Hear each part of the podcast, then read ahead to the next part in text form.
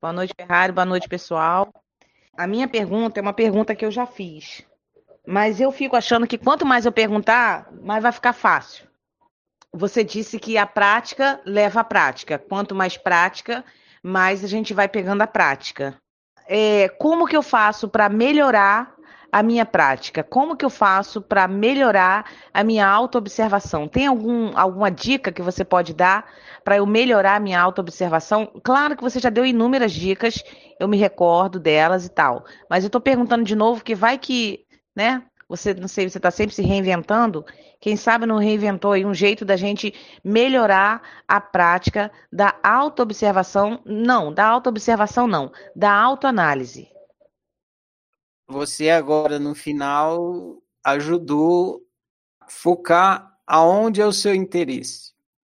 Eu vou dar um passo para trás e volta aí onde você está, onde você está interessada em chegar.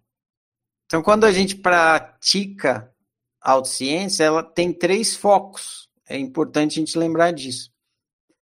Tem a prática da produção do autoconhecimento existencial, tem a prática da produção do autoconhecimento psicológico e tem a prática da produção do autoconhecimento pessoal.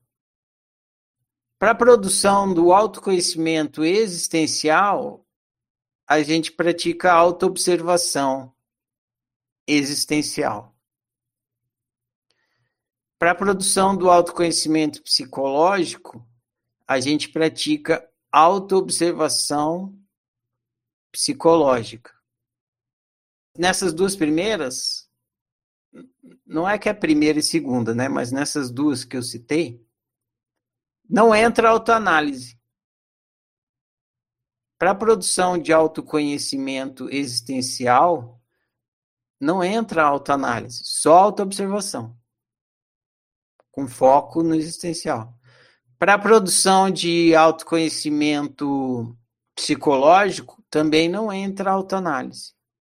Só autoobservação, com foco no psicológico. Para a produção de autoconhecimento pessoal, aí que vai entrar a autoanálise. Entra a autoobservação pessoal e a autoanálise a oficina ela ensina fazer autoanálise através de algumas pedagogias. A egofonia é uma delas. O Diário da Consciência, que o grupo de veteranos praticantes do qual você faz parte pratica, é outra. E lá no site, na parte de práticas, tem outras formas também de pedagogias para fazer autoanálise. Basicamente, todas elas se resumem a você conversar com você mesmo. E o que é conversar? Dialogar, né? Você vai dialogar com você, mas vamos pensar quando você está conversando com uma outra pessoa que não é você. Basicamente, você faz perguntas e ouve a resposta da pessoa e a pessoa com quem você está conversando vai fazer isso com você também. Então, ela vai perguntar: Oi, como é que foi seu dia? Você fala: ah, Meu dia foi bom. Eu tomei café, depois trabalhei, ninguém não teve nenhum problema no serviço, está respondendo a pergunta da pessoa. Aí ela você termina de falar e você pergunta para ela: "E o seu? Foi lá na casa da sua prima?" Eu fui, cara. Foi, fui de ônibus e tal. Tava meio cheio o ônibus, mas foi bom, né? Então, então um diálogo ele é feito de perguntas e respostas. Essa mesma dinâmica a gente deve levar para dentro da gente. A gente observa ali o que a gente está querendo entender e se questiona a respeito daquilo. E na hora que a gente se questiona, a gente se responde e aí vai seguindo a investigação. Quanto mais a gente dá liberdade para a gente responder francamente as perguntas que a gente faz quando está se investigando, mais autoconhecimento a gente produz. E é por isso que vai ficando mais proveitoso. No começo a gente é meio tímido, reticente, economiza. Também não tem prática de entender a resposta. Tipo, a gente se pergunta: o que está acontecendo comigo? A resposta que vem a gente não consegue entender. Às vezes a gente só consegue falar assim: ah, eu estou sofrendo.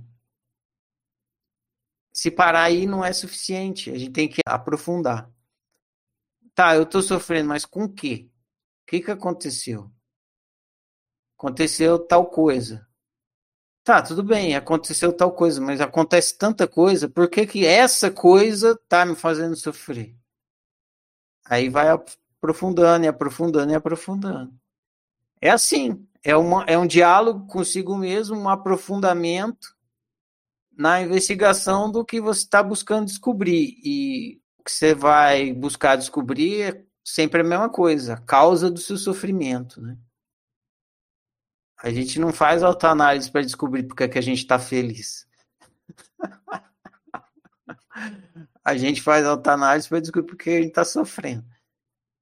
E aí vai aprofundando, aprofundando até que descobre. E pronto.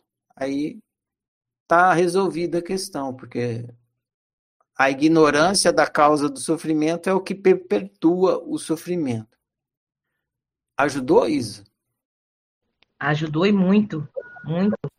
Embora você já tenha dito isso várias e várias vezes, mas é, eu acho que às vezes eu precisava de outras peças para que essa informação tivesse é, a clareza que ela teve agora para mim. Então ajudou sim. Ajudou bastante. Obrigada. Que bom, disponha. Luciana quer falar. Pronto, Luciana, o microfone está liberado. Boa noite, gente. Estendendo um pouquinho essa pergunta da Isa, é, você poderia falar um pouquinho agora sobre práticas de autoobservação? Eu, eu não tinha, assim, entendido muito bem a diferença, mas agora que você falou, é, creio que eu entendi a diferença de autoanálise e autoobservação. Tem três tipos de autoobservação: existencial, psicológica e pessoal. Não sei se você chegou quando eu estava explicando isso para a Isa, se você ouviu dando essa explicação. Você ouviu? Sim. Qual das três você está interessada em investigar? Eu, eu acho que parece que elas se interpõem. Sim, a divisão ela é pedagógica. Você não é dividida em, em existencial, psicológico pessoal. É tudo junto e misturado. A divisão é pedagógica. E é importante para a gente entender falar pedagogicamente, de forma dividida. Você não consegue fazer as três autoobservações ao mesmo tempo. Porque é questão de foco. Então você não consegue focar em três coisas. Ou você foca em uma coisa, ou em outra, ou em outra. Elas estão tudo junto e misturado. Mas o foco não é tudo junto e misturado. O foco é foco. Então, se vou fazer autoobservação existencial, é um foco. Vou fazer autoobservação psicológica, é outro foco. Vou fazer autoobservação pessoal, é outro foco. Qual que você quer saber? Ai, ai. Dos três. Eu queria que você me desse exemplos. Tudo bem. Então, vamos lá, um de cada vez. Para você fazer a autoobservação existencial, você tem que focar na existência. Você deve investigar a sua existência. Por isso que chama autoobservação existencial. E a pergunta que você deve se fazer é: o que é existir? O que é existir? Aí você, através dessa pergunta, você vai investigar a existência para descobrir o que é existir. É, você vai aprofundando nisso, nisso, nisso, com esse foco de tentar descobrir o que é existir. E aí você vai ficar se observando. Fala, eu existo, mas o que é existir? E aí você vai, através dessa pergunta, se observando, tentando descobrir o que é existir. Você vai estar praticando autoobservação existencial. Autoobservação psicológica, você deve investigar os seus processos psicológicos. Tipo, o que, que acontece em mim? Aí você fica observando as coisas que acontecem em você. Eu penso, eu sinto, tenho emoções. Quando eu penso em tal coisa, eu sinto tal coisa, sofro com isso, ou eu me alegro, isso me atrai, eu desejo, eu não desejo. Aí você fica observando tudo que acontece em você, que são os seus processos psicológicos. Quando você está observando isso, você está praticando autoobservação psicológica. E você vai ficar consciente da sua natureza humana. Se você for praticar autoobservação pessoal, você deve se focar nos seus processos psicológicos do seu caso, mais ou menos a mesma coisa, mas muda o foco. Quando você está praticando a autoobservação psicológica, você fica observando o funcionamento do pensamento, sem se preocupar muito com o conteúdo. Você fica ali só vendo como é que funciona o pensamento. Igual como se você estivesse mexendo numa televisão, você fica vendo, ah, se eu aperto aqui, muda o canal. Se eu aperto aqui, aumenta o volume aumenta a tela, diminui a tela, enfim. Você fica mexendo no controle remoto e vendo o funcionamento. Mais ou menos a mesma coisa quando você está observando seu funcionamento psicológico. Você não entra no conteúdo quando você está fazendo autoobservação psicológica. Quando é pessoal, você entra no conteúdo quando você está fazendo autoobservação psicológica, você fica mexendo na televisão para ver como funciona, mas não se preocupa muito com o conteúdo do que está passando na televisão. Quando é autoobservação pessoal, aí você foca no conteúdo. Você entra num programa e fica assistindo aquele programa e tentando entender aquele programa. Então, você não está só querendo ver o funcionamento do pensamento, por exemplo. Você está querendo investigar aquele pensamento especificamente, o conteúdo dele, o que, que tem naquele conteúdo de pensamento, que provavelmente é uma crença, por exemplo. Eu acho que o Flamengo é o melhor time do Brasil. Isso é um pensamento meu. Aí eu entro, mas por quê? Por que, que o Flamengo é o melhor time? Da onde que eu tirei essa ideia? Aí você vai entrando no conteúdo desse pensamento, tentando entender. Eu nem sou carioca, na minha cidade, todo mundo torce para time de fora. Ah, então deve ser por isso. Quando eu era criança, meus amigos eram todos torcedores do Flamengo. Ah, tá. Então é daí que veio essa minha crença de que o Flamengo é o melhor time do Brasil, porque eu fui criado aqui nessa cidade, os meus amigos torciam para o Flamengo, então tenho esse essa crença aí que se formou dentro de mim. Aí você produziu um autoconhecimento pessoal. Mas aí você focou num conteúdo psicológico seu para descobrir. Então tá aí explicado os três tipos de autoobservação. Você percebe que no terceiro tipo você teve que ter um processo de pensar o pensamento. Você fica pensando, você não fica só observando, você tem que pensar o pensamento. Você observa o seu pensamento, a sua crença de que o Flamengo é o melhor time do Brasil, e aí você tem que pensar esse pensamento. Por que, que eu acredito nisso? Da onde que veio isso? O Flamengo nem é o time da minha cidade. Percebe? Eu estou pensando o pensamento. Aliás, Isa, tem a ver lá com a pergunta que você me falou. Aquela coisa de você dialogar consigo mesmo é você pensando o pensamento. Isso é autoanálise pessoal.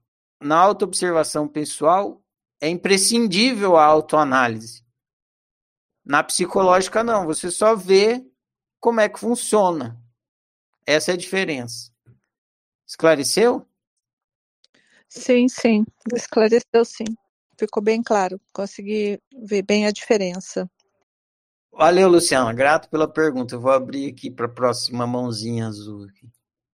Pode falar, Natália. É, eu não sei se eu peguei, mas você deu algum exemplo de autoobservação existencial? Mais ou menos. Não dei exemplo, né? Porque não é um exemplo. Eu disse como é que faz.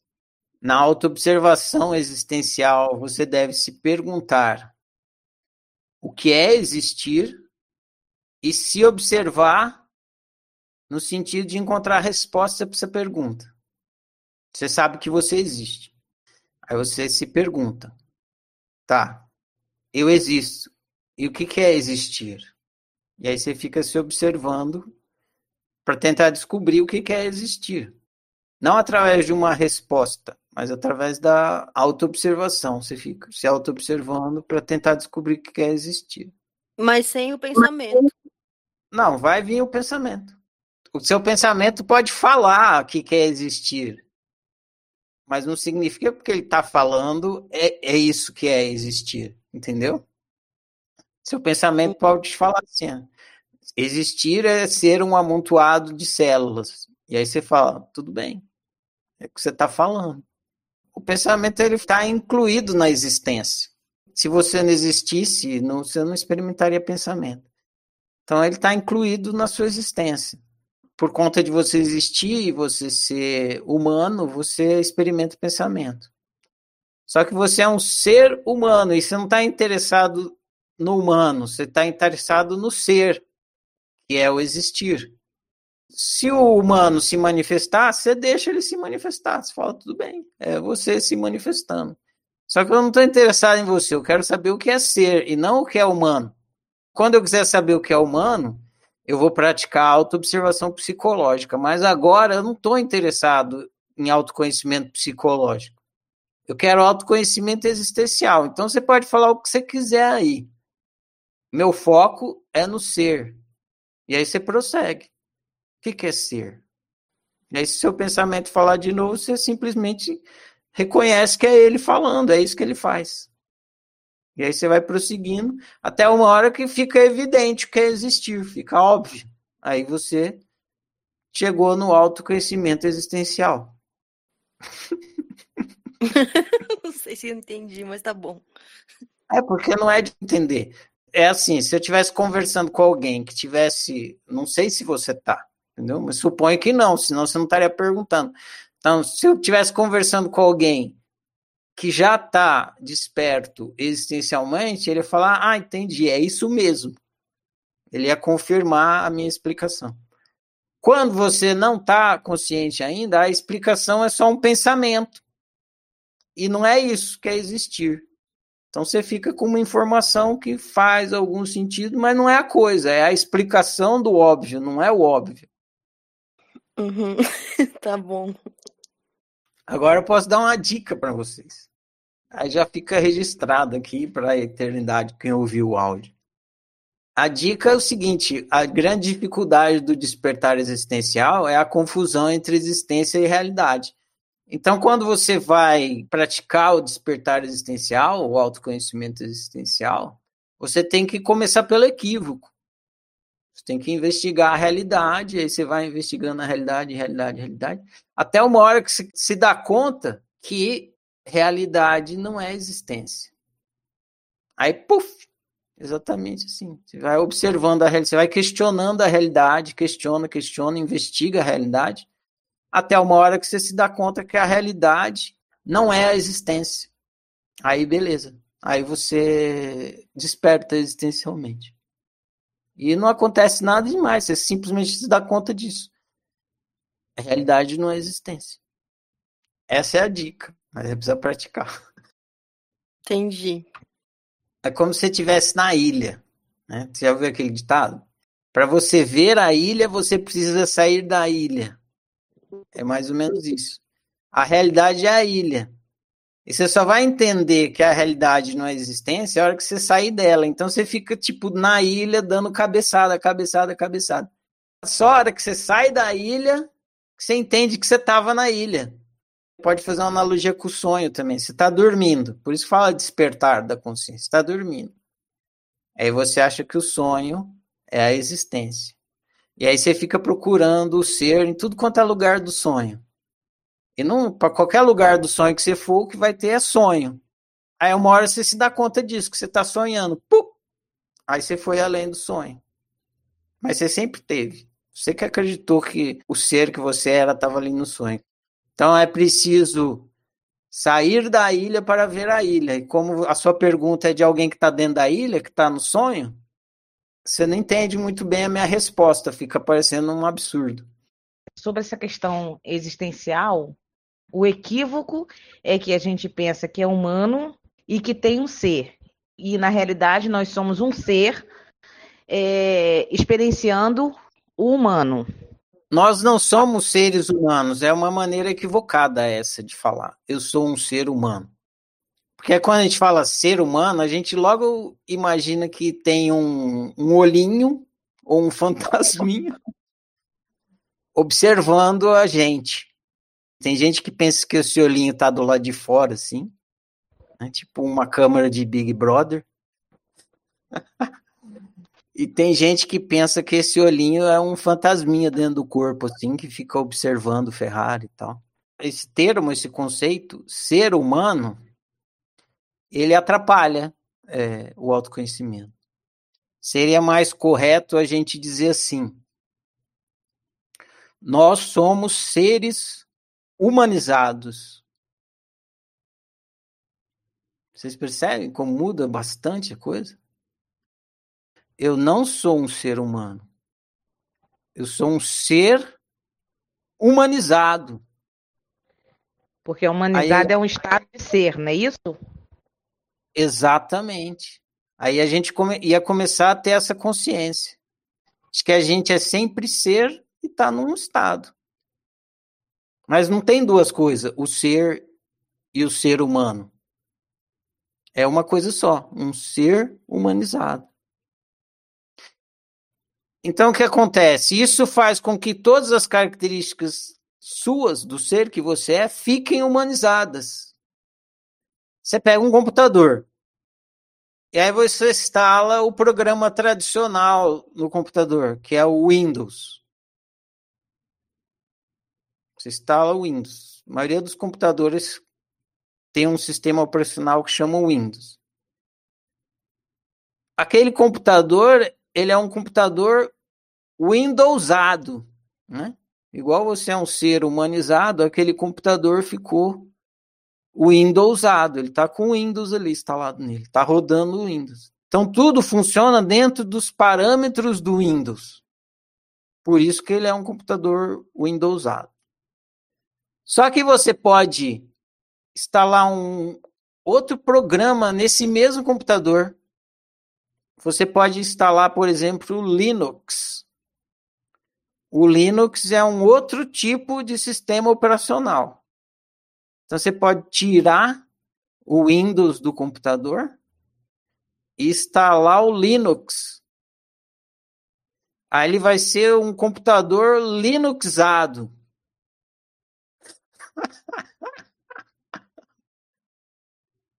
É o mesmo computador. Só que ele vai fazer processos diferentes, vai funcionar diferente. Por quê? Porque mudou o sistema operacional. E assim somos nós seres. Nós somos seres sempre, igual um computador é um computador.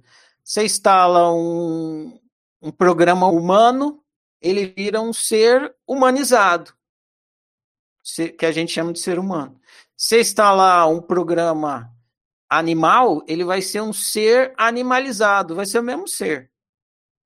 Só que ele vai estar tá rodando um outro programa.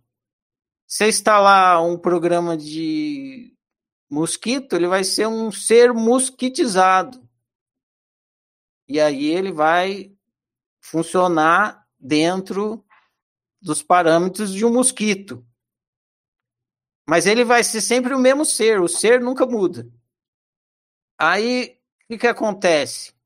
O autoconhecimento existencial ele é o mesmo para o mosquito, para a samambaia, para o cachorro e para você. Porque vocês todos são seres. Ou seja, o autoconhecimento existencial é o mesmo para todos os seres do universo. O que todo ser do universo vai entender quando praticar autoconhecimento existencial é eu existo, eu sou um ser. É isso. Só que aí ele vai estar tá dentro de um programa, igual o computador está com Windows, e a gente está no humano. Então, ele vai falar, ah, eu sou um ser mosquitizado. O outro vai, eu sou um ser sapiado. O cachorro vai falar, eu sou um ser caninado. O boi vai falar, eu sou um boi boiado. E o que está brincando de ser humano é um ser humanizado. Quando o bicho pega, como é que eu faço para. Epa, calma aí. Eu sou um ser, né? Estou humano, mas sou um ser. Então, esse problema aqui, porra, a saída é essa, é tranquilo, pá. Não vai rolar. Mestre, que mantra eu falo quando tiver com raiva?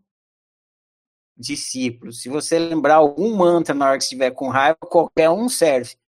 Tá na hora que o bicho pega, não tenta praticar autoconhecimento existencial. não vai rolar. Não vai rolar. O sistema, cara. Vai rolar. Nem psicológico vai rolar. Sua irmã, Ana Kelly, perguntou lá na Lusa uma pergunta sobre isso, eu respondi. Então, vou reproduzir aqui. Foi uma conversa curta, mas cabe bem aqui. Ela contou uma história, que é geralmente o que vocês estão experimentando, o que a gente está experimentando. Tem uma história ali. E, junto com aquela história, está acontecendo um sofrimento. E a gente está ali, né, sofrendo, fritando e quer sair daquele tacho que está fritando. Então, o que, que a gente deve fazer nesse momento? Virar o olho do avesso. Se conseguir fazer isso, virar o olho do avesso, nossa, fez uma coisa extraordinária, que é difícil fazer, e que já vai ajudar muito, mil por cento.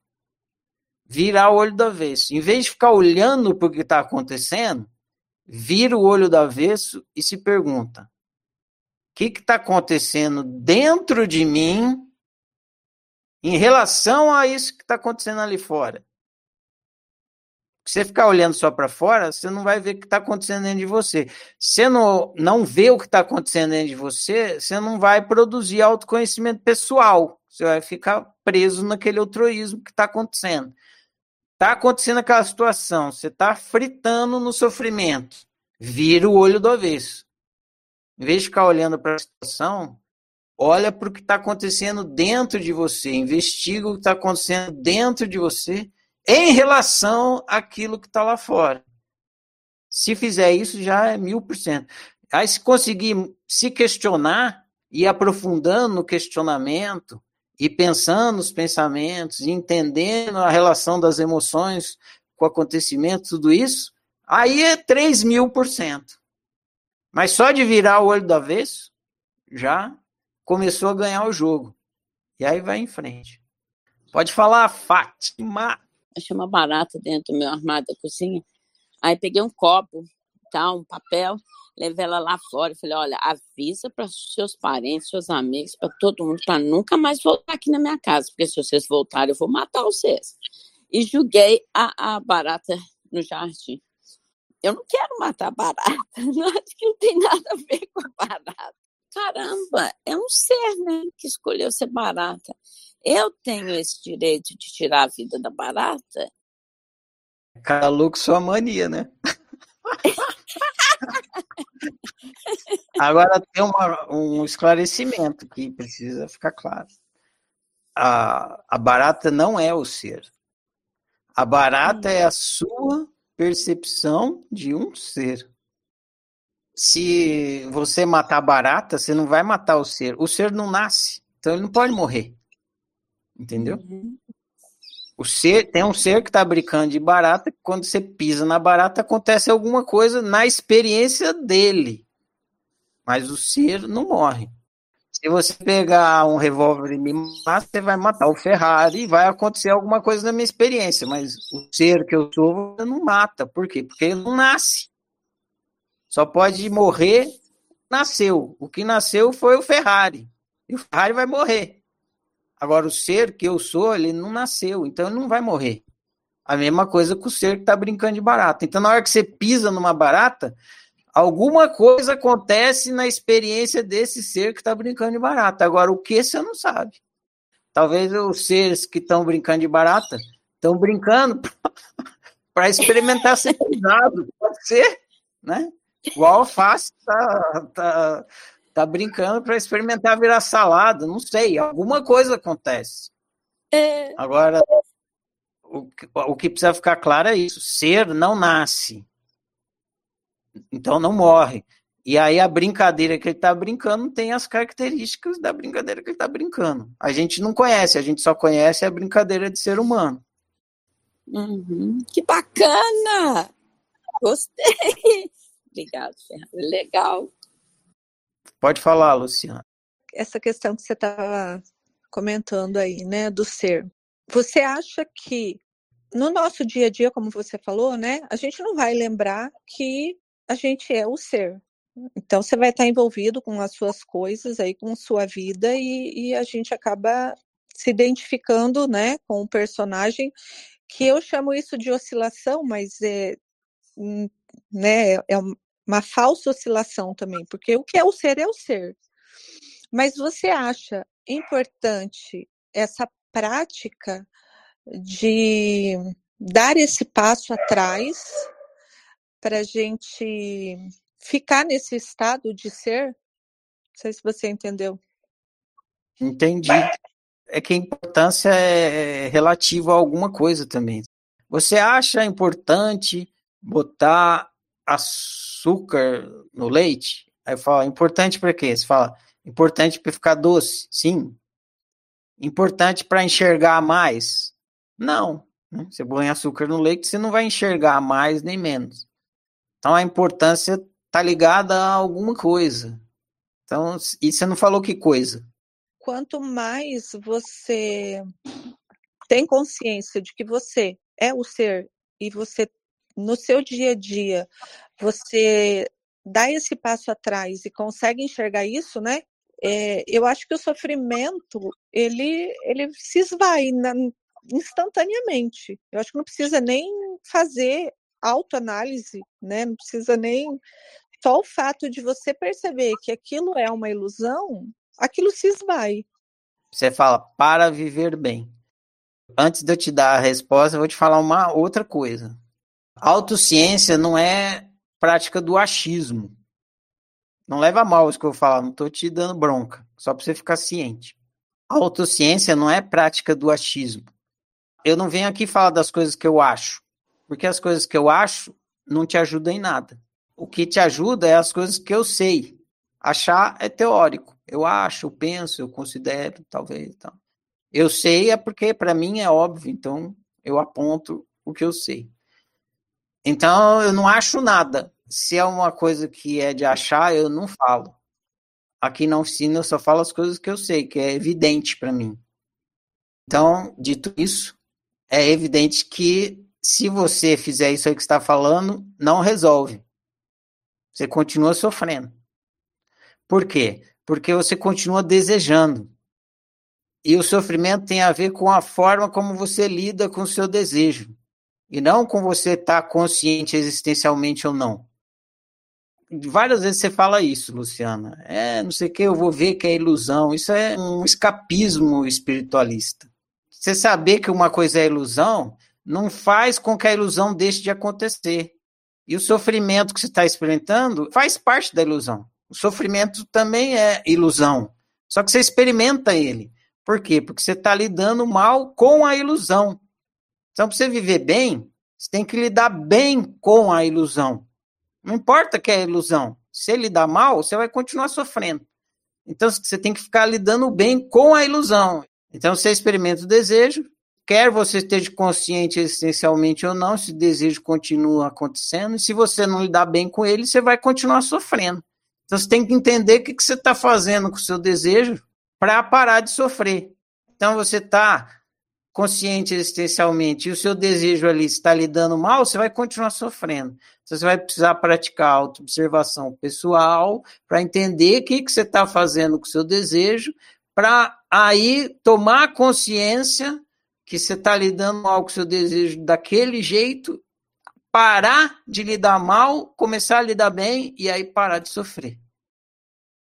Eu vou ampliar aqui a questão. Despertar essencial é você entender que você é um ser, que você existe. Só que você não é só um ser que existe. Você é um ser existindo, no gerúndio.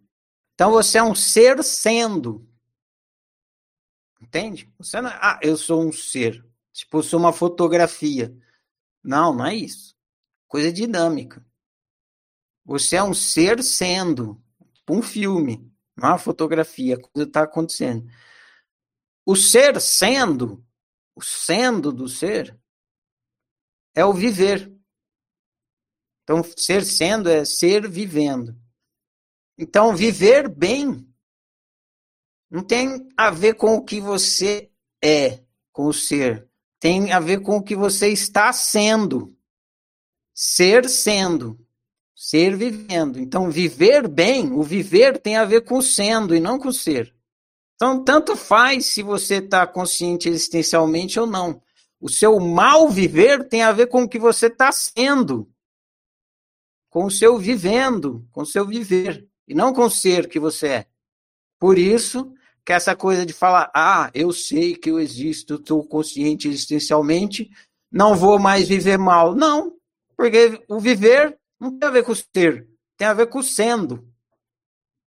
Então é por isso que a gente precisa entender e a gente está, a gente é, olha que legal, não, não falei que a gente está, a gente é um ser humanizado, então a gente pode pensar assim, que a gente é um ser sendo humano e não um ser humano. Então, é, o que precisa ficar bem resolvido é esse sendo humano. Então, se não tiver autoconhecimento psicológico e pessoal, o sendo vai para os cucuê. E por mais que você tenha lucidez existencial, você vai viver mal. Faz sentido? Faz sim. Eu, eu acho que eu preciso observar mais essa, esse incômodo de eu achar que no momento em que eu não estou consciente do ser, você quer ficar assim, é, é, consciente o tempo todo de que você é o ser. eu acho que é isso que, que traz um incômodo aqui. Agora eu vou falar uma coisa que eu acho, que é uma observação externa, não é? Não estou falando de mim mesmo. O que eu observo é que isso é uma neura espiritualista. Rola no mundo espiritualista essa ideia de que você tem que ficar toda hora consciente existencialmente, e se não ficar, não é consciente, vai viver mal, isso é uma neura. O que deve ser observada, né, essa neura deve ser observada, senão você fica sofrendo com essa neura de ser iluminado. É a neura da iluminação. Ou seja, em vez da pessoa viver bem por ter lucidez existencial, ela acaba vivendo mal, porque vira uma neura e ela fica presa nessa neura. Que no final das contas, está presa em alguma coisa ali no pessoal da pessoa. Talvez, né? Uma questão afetiva, faz ela ter se sentir mais valorosa, né? Eu estou acima dos réis mortais. É, eu sou lúcido, eu sou um iluminado e tal. Cada um tem que observar se tem essa neura para ver o que, que é. Mas eu vejo, é muito recorrente eu ver esse testemunho aí e acaba só fazendo a pessoa viver mal é uma confusão muito grande assim na minha mente, porque não, não tem ninguém para despertar. Quem que despertou? Como é o nome do seu vizinho? O meu vizinho? É, Hélio. Então, você teve um despertar existencial e quem despertou foi o Hélio. Como assim? Não entendi. Foi você que teve, é lógico que foi você que despertou. Então, mas isso, então, mas isso é muito confuso, né? Calma. É, também é outra neuroespiritualista. Já te falei isso. Você confunde personalidade com individualidade. A hora que você entender que você é uma individualidade e que a Luciana e, sei lá, o que você chama de eu observado é uma personalidade, aí resolveu. A individualidade está observando a personalidade. Mas isso que despertou, na verdade, ele está em tudo, não, não tem uma individualidade. Tem, porque senão você despertava e quem ficava consciente era eu. Você despertou, quem ficou consciente é você. É o que vocês chamam na oficina de unicidade. É. Hum. Você é uma unicidade. O ser é uma unicidade. Na, depois, estudando mais, aprofundando mais, você entende que não é, é uma unitrindade. Né? A unicidade ela tem três aspectos. Mas é isso, tá aí a dica para você. E, e não é só você, é amplamente divulgado essa confusão na cultura espiritualista confundir individualidade com personalidade. Aí fica assim, ah, isso aí é o ego, isso aí não, não sou eu, não tem quem desperta. Claro que tem. Senão quem despertou? Por isso que eu pedi, te aconselhei você ler o livro quem? Não, você não é um eu fixo, porque o, o eu, esse eu humano é, é a personalidade, mas o existencial é uma individualidade. E essa, e essa unicidade é também não nasce não. e não morre. Exatamente. O que existe, existe. Não nasceu e vai morrer. Tudo que existe sempre existe. É. Vamos deixar para um próximo capítulo. Beleza. Então tá, gente, deu nove e meia. Não chegamos nem no terceiro tipo de perguntas. Agradeço a presença de vocês, agradeço todas as perguntas, agradeço a conversa, agradeço a realização desse um chat aqui. É nós, Queiroz. E prossigamos. Uma boa noite a todos. Até.